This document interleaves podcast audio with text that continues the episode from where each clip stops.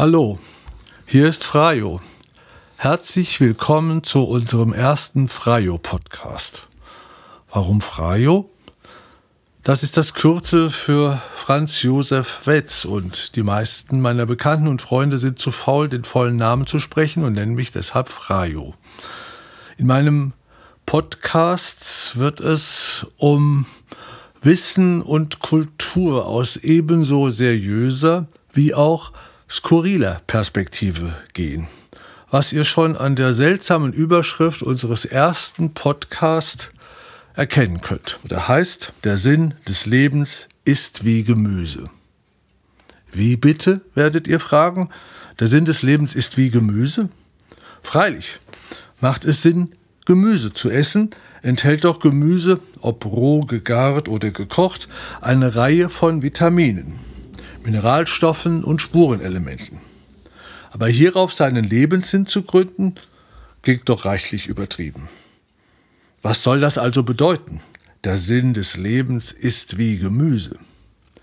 Der Reihe nach. Und ich kann euch jetzt schon sagen, erst am Ende unseres Podcasts wird klar sein, was mit diesem Gemüse gemeint ist. Also der Sinn des Lebens ist wie Gemüse, wenn wir dieser Sache nachgehen wollen, müssen wir erst einmal klären, was heißt überhaupt Sinn. Der Ausdruck Sinn ist sehr vieldeutig, facettenreich. Deshalb möchte ich einige Unterscheidungen erst einmal treffen. Ganz elementar gebrauchen wir das Wort Sinn etwa zur Kennzeichnung unserer körperlichen Pforten zur Außenwelt. Gemeint sind die fünf Sinnesorgane. So sprechen wir von Hör, Seh, Geruchs-, Geschmacks- und Tastsinn. Die Sinne, so könnte man sagen, bilden einen Teil unserer Sinnlichkeit. Wieder anders verwenden wir das Wort Sinn, wenn es um sprachliche Zeichen oder andere Symbole geht. So fragen wir etwa nach dem Sinn einer Aussage, eines Textes, auch nach dem Sinn einer mathematischen Formel oder auch eines schönen Kunstwerks. Im Alltag fallen die Worte Sinn und Bedeutung in der Regel zusammen. Was ist der Sinn dieser Frage? Heißt dann so viel wie, was bedeutet diese Frage? Sinn ist hier, so könnte man es definieren, der Inhalt möglichen Verstehens. Drittens gebrauchen wir den Sinnbegriff aber auch zur Bezeichnung besonderer Talente, ausgeprägter Interessen, eines Gespürs oder einer Fertigkeit so sagen wir etwa, jemand hat Sinn fürs Schöne, für Kunst, Sinn für Geschichte, aber auch Sinn für das, was sich in einer Situation schickt, angebracht ist, sich gehört. Die Formel Sinn des Lebens meint selbstredend mehr und anderes mehr als nur die besagten fünf Sinne, mehr als nur den Sinn einer Schrift oder Sinnbilder, auch mehr als nur eine Begabung für irgendetwas. Auffälligerweise begegnet uns die Formel Sinn des Lebens meist in Form von Fragen. Was ist der Sinn meiner schweren Krankheit? Was ist der Sinn dieser furchtbaren Katastrophe? Was ist der Sinn des Todes, der Sinn des Lebens, der Sinn der Welt? Wer so fragt, sieht sich mit Sachverhalten konfrontiert, die sich seiner Verfügbarkeit entziehen. Also mit Fakten, die man hinnehmen, tragen, ertragen muss. Sinn des Lebens meint in diesem Zusammenhang, dass das Leben so wie es ist einen besonderen Wert, einen guten Grund und einen letzten Zweck hat, allen Widrigkeiten zum Trotz. Sinn besagt demnach so viel wie, um es noch einmal zu wiederholen, Höchster Wert, absoluter Zweck, letztes Ziel. Die Frage nach dem Sinn des Lebens bezieht sich so auf das Woher und Wohin unseres Daseins, ja der Welt im Ganzen. Was ist deren Grund, Wert und Zweck? Wer sich in einer fürsorglich behüteten, wertvollen, zielgerichteten Weltordnung zu Hause weiß, der fühlt sich von einem allumfassenden Sinn getragen. Bis heute nehmen sich besonders die Religionen gerne der Sinnfrage, der großen Sinnfrage an, mögen deren Antworten auch immer weniger Menschen hierzulande noch überzeugen. Nun mögen seit jeher Mythos, Religion und Metaphysik die Sinnfrage mit Hilfe großer Erzählungen oder begrifflicher Konstruktionen beantworten. Wortgeschichtlich betrachtet sind die Formeln Sinn des Lebens, Sinn der Welt, Sinn des Todes, Sinn der Geschichte neueren Datums.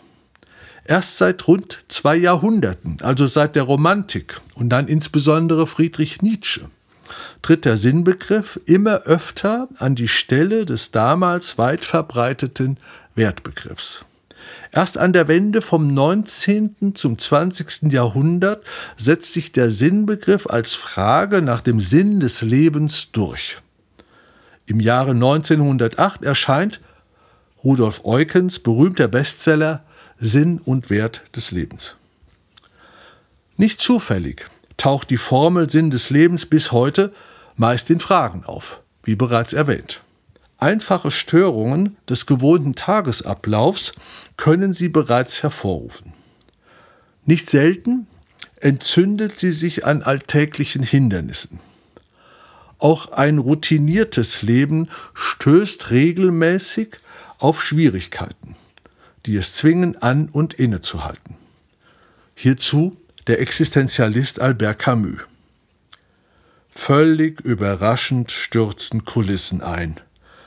Aufstehen, Straßenbahn, vier Stunden Büro oder Fabrik, Essen, Straßenbahn, vier Stunden Arbeit, Essen, Schlafen, Montag, Dienstag, Mittwoch, Donnerstag, Freitag, Samstag, immer derselbe Rhythmus, das ist meist ein bequemer Weg. Eines Tages aber erhebt sich das Warum. Diese Frage weckt unser Leben aus seinem Tiefschlaf. Der bisherige Lebenssinn wird brüchig. Es drängt sich die Frage auf, was soll das alles hier? So sieht man sich veranlasst, die bisherigen Sinnerfahrungen neu zu überdenken, unter Umständen überfällige Kurskorrekturen vorzunehmen.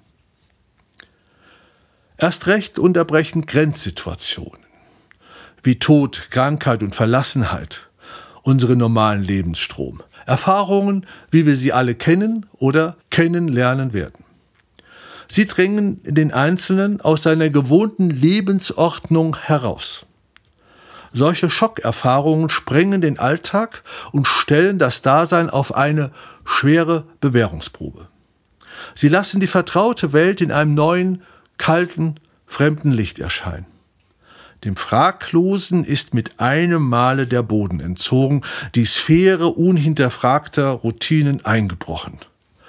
Plötzlich scheint es nicht mehr möglich, unbefangen und gedankenlos dahin zu leben.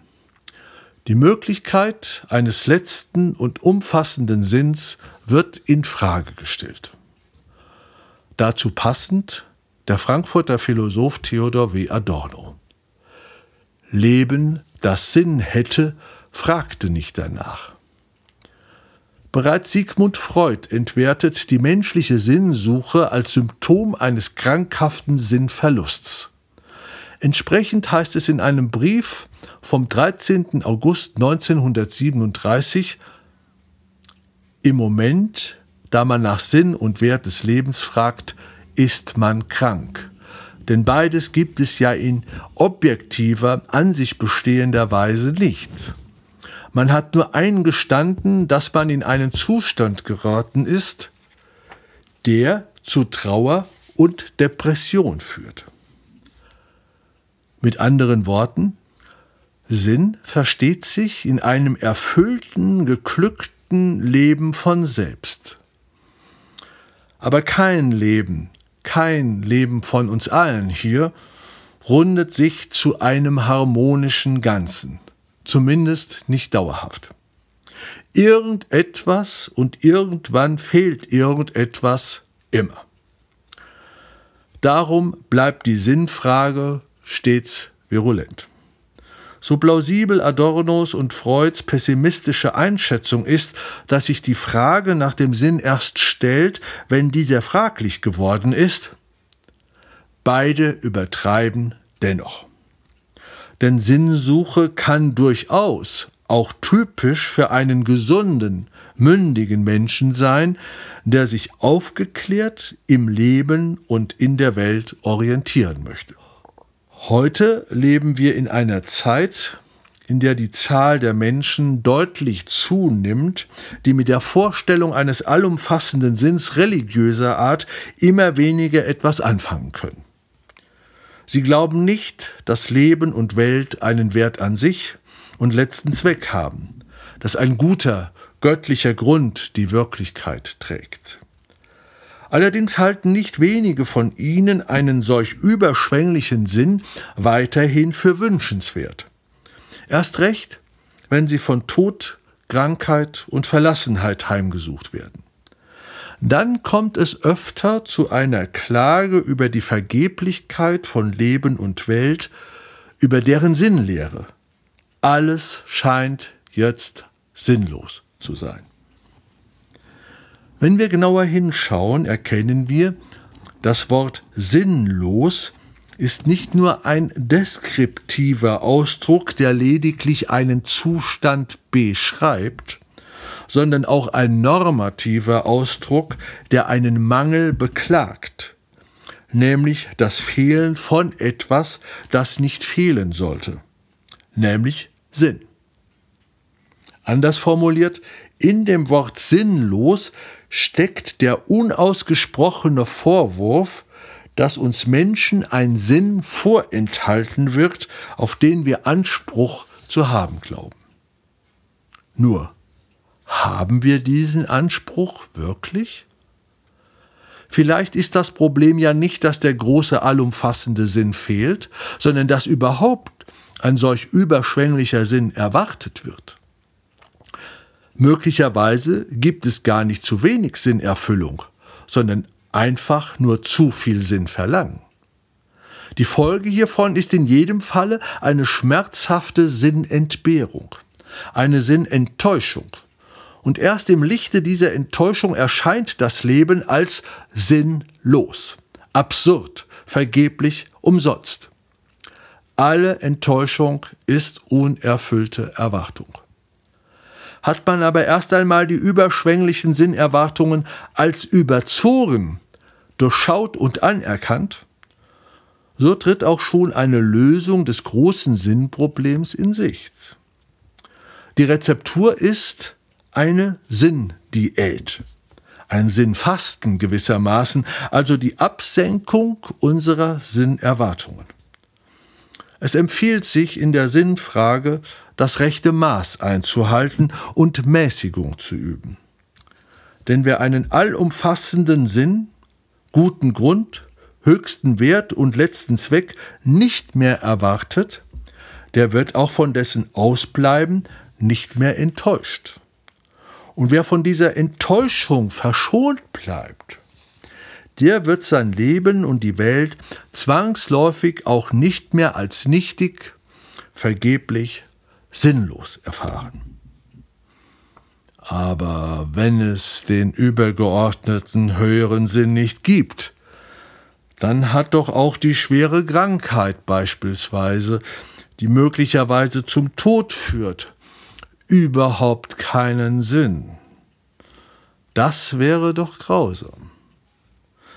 Zu Ende gedacht wäre es allerdings noch grausamer, wenn sich hier eines Tages ein Sinn offenbaren würde. Denn ein solcher Sinn würde ja einen guten Grund benennen, welcher der Wirklichkeit das Recht gibt, dem Todkranken schwere Leiden zuzufügen. Glücklicherweise kennt eine sinnfreie Wirklichkeit, die sinnfreie Wirklichkeit, weder Bosheit noch Begünstigung. Schreckliche, böse Absichten sind nicht im Spiel. Das ist der Wirklichkeit fremd. Mal hat man Glück, mal hat man Pech im Leben. Das ist alles. Trotzdem können auch gottlose Köpfe, evolutionäre Humanisten und säkulare Naturalisten nicht auf jeden Sinn verzichten. Ganz ohne Sinn geht es einfach nicht. Das völlige Fehlen von Sinn würden selbst hartgesottene Naturalisten als Mangel empfinden. Denn Sinn ist ein existenzielles Anliegen mit normativer Geltung. Sinn soll sein. In einem geglückten Leben versteht sich Sinn jedoch von selbst.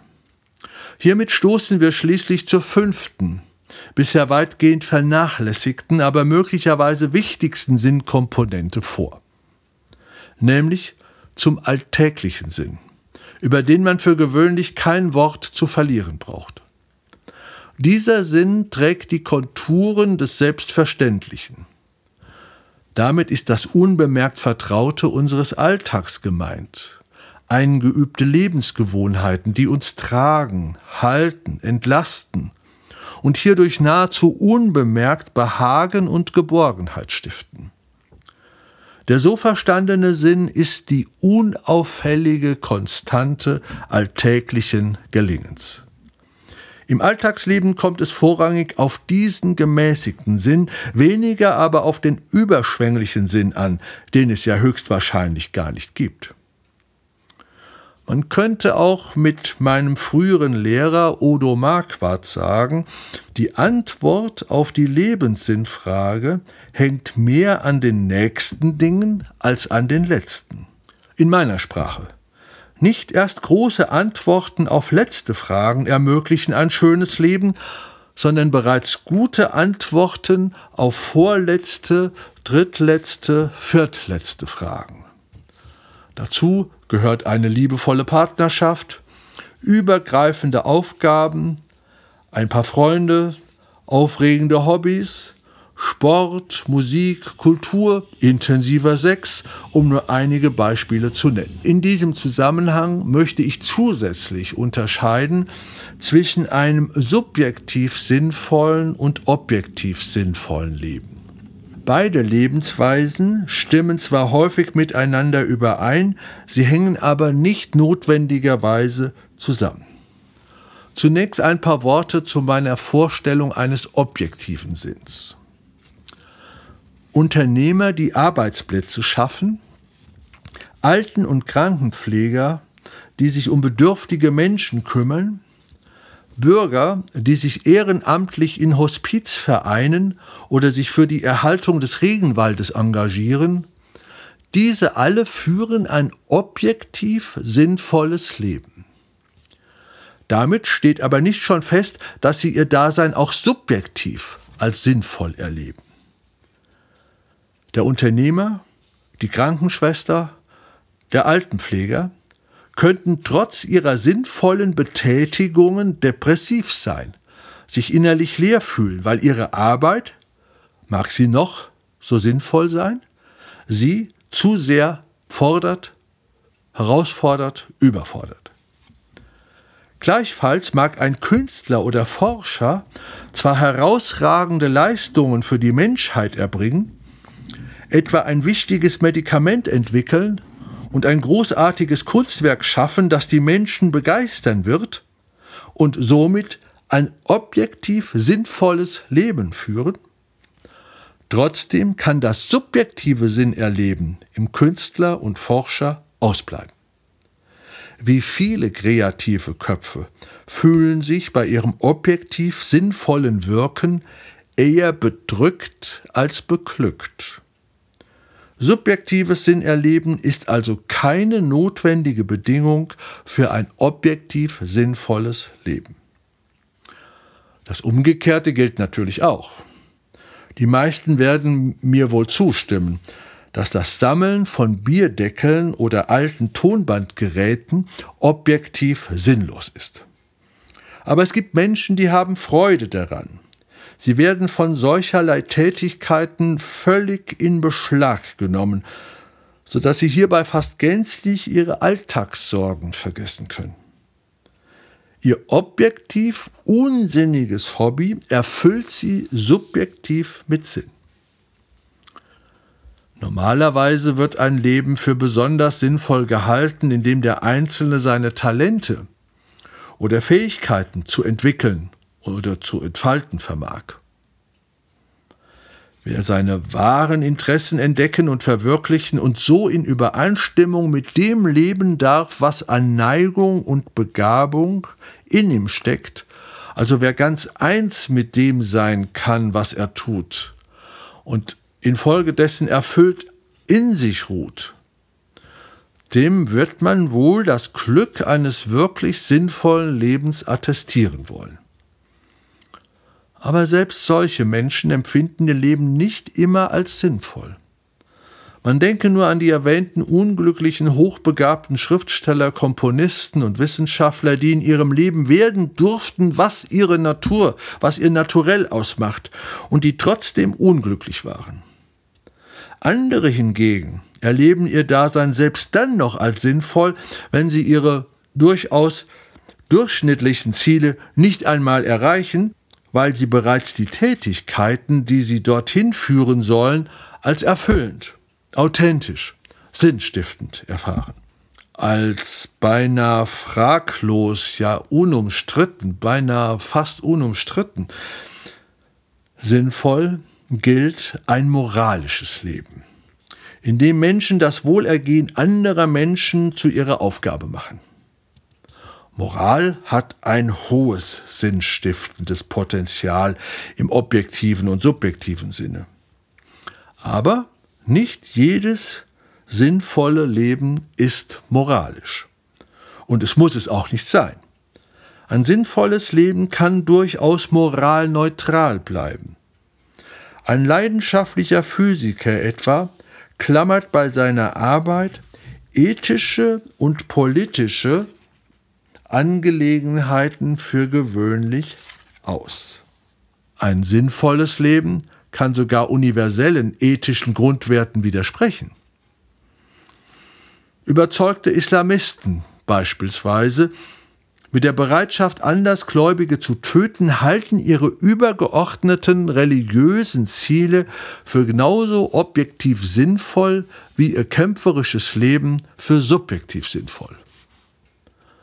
Bereits an diesem Beispiel wird ersichtlich, dass weder subjektiver noch objektiver Sinn von vornherein ethisch gerechtfertigt ist. Dies wirft die Frage nach einem Maßstab auf, anhand dessen zu beurteilen wäre, wann ein sinnvolles Leben als ethisch qualifiziert werden kann und wann nicht. Jedoch möchte ich und muss ich heute hierauf verzichten.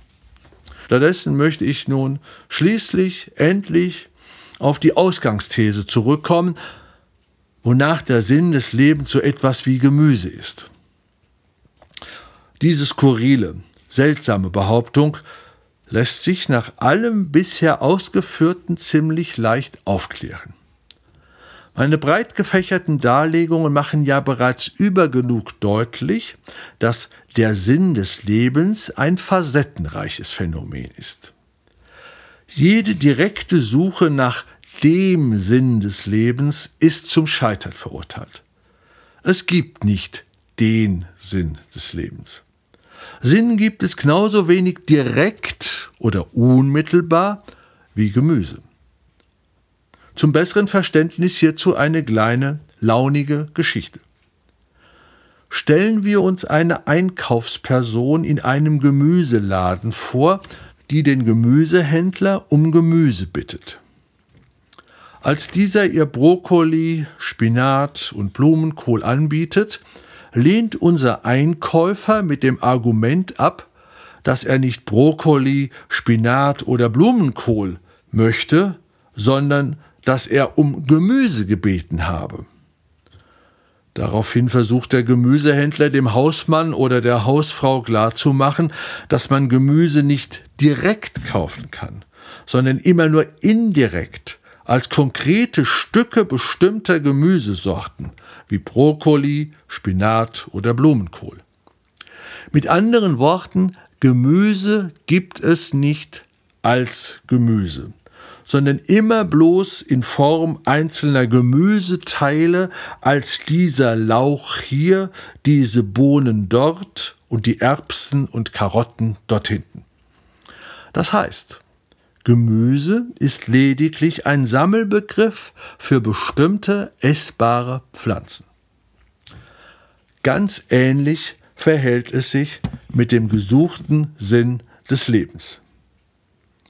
Dieser ist wie Gemüse ein Sammel- und Oberbegriff für etwas, das nicht direkt vorkommt. Es gibt den Sinn des Lebens immer nur in Form etwa gelungener zwischenmenschlicher Beziehungen, gegenseitigen Beistands im beschwerlichen Alltag, schöner Unternehmungen, aufregender Abenteuer, einer schönen Wanderung, freiwilliger humanitärer Dienste.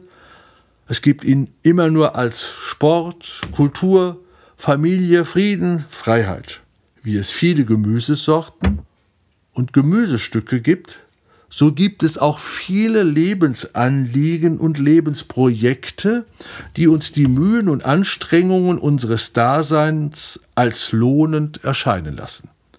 Und sie alle begründen unseren Lebenssinn. Aber den Sinn des Lebens gibt es genauso wenig wie das Gemüse. Liebe Hörerschaft, das war's für heute. Vielen Dank für eure freundliche Aufmerksamkeit. Bis zum nächsten Mal, euer Frajo.